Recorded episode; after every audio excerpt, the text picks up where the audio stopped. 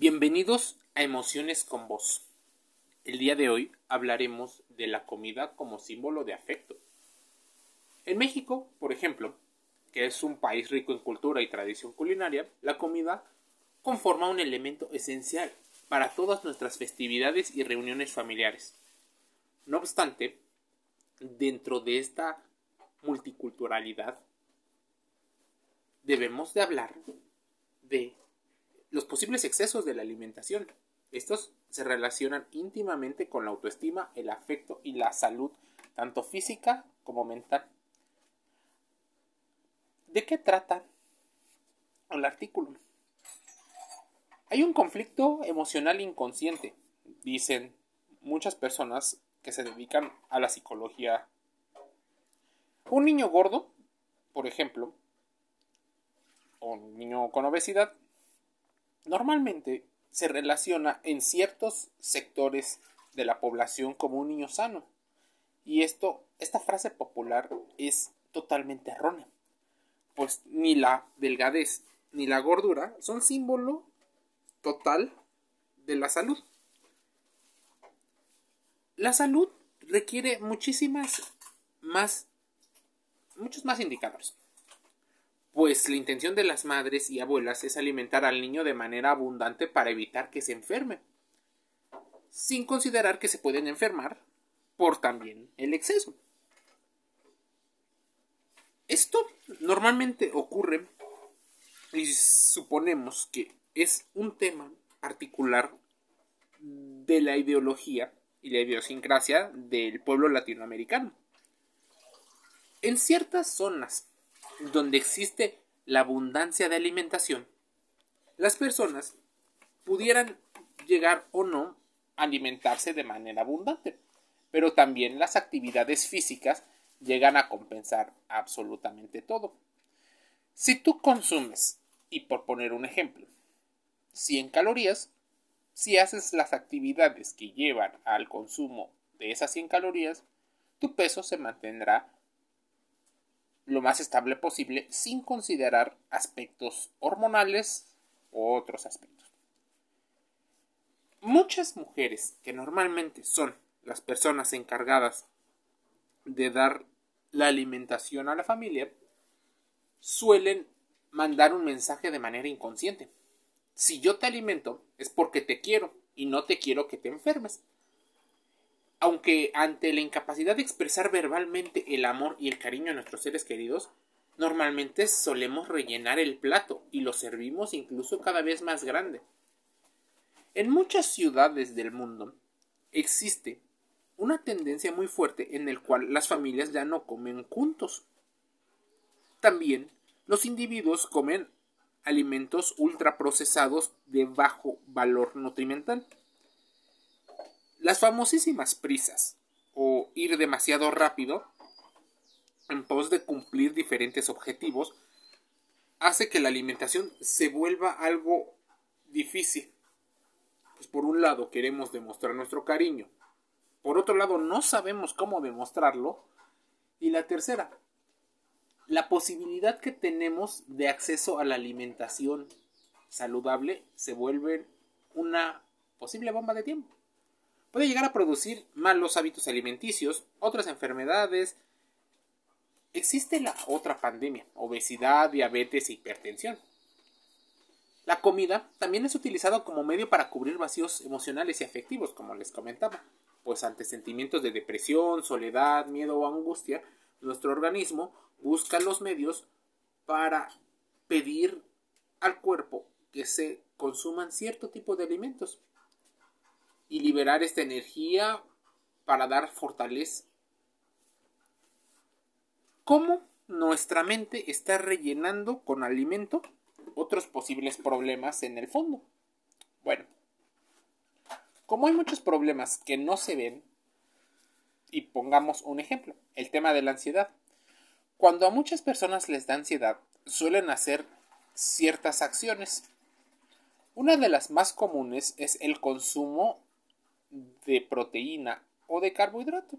Tu cuerpo empieza a hacer un desbalance y empieza el consumo de pan, de tortilla o en general de los carbohidratos. Otro uso distorsionado que se le da a la comida es cuando la vemos como medio compensatorio de culpas, tiempo o amor. Por ejemplo, los padres que dicen a sus hijos, si sacas 10 en matemáticas, por poner una materia, te llevo a comprar un helado. Entonces, el cerebro del niño se esfuerza no por sacar el 10, sino para obtener el helado. Relacionará el helado con las matemáticas y estas dos con el placer. Pero las matemáticas se vuelven más complejas y puede ser que el niño no solo abandone el helado, sino también abandone las matemáticas por estar puestas con algo que en psicología se llama condicionamiento. Enseñamos a los niños porque es la única manera que nos enseñaron jugar con el poder. ¿Cuántos padres y madres de diferentes culturas has notado que utilizan el poder para hacer lo que ellos consideran que los niños deberían de hacer? Pues parece que los niños no saben lo que quieren y son los adultos los que sí saben. Hay adultos que no saben tampoco lo que quieren hacer y solo repiten patrones que tuvieron en su educación. En Emociones con Voz buscamos que contrastes la información que aquí escuchas. Es importante que también nos des tu opinión. Este artículo lo estamos leyendo y ha sido republicado en diferentes páginas. Una de ellas, mujerde10.com. Es importante que de esta manera el mensaje que estés enviando relacionado con la comida no solo sea de premio, evidentemente no esté tan relacionado al tema del amor. La comida es comida y sirve con una función. Pero no intentes llenar más o menos el plato, porque también existe el caso contrario. Me siento molesto, enojado por algunas de las acciones y entonces no te doy de comer. O no te doy de comer porque yo, en mi condición de padre de adulto, estoy muy ocupado yo como adulto pretendo que tú como joven hagas algo que conviene a la colectividad. Pero si das alimento o quitas alimento como forma de amor o de venganza, las consecuencias pueden ser desastrosas.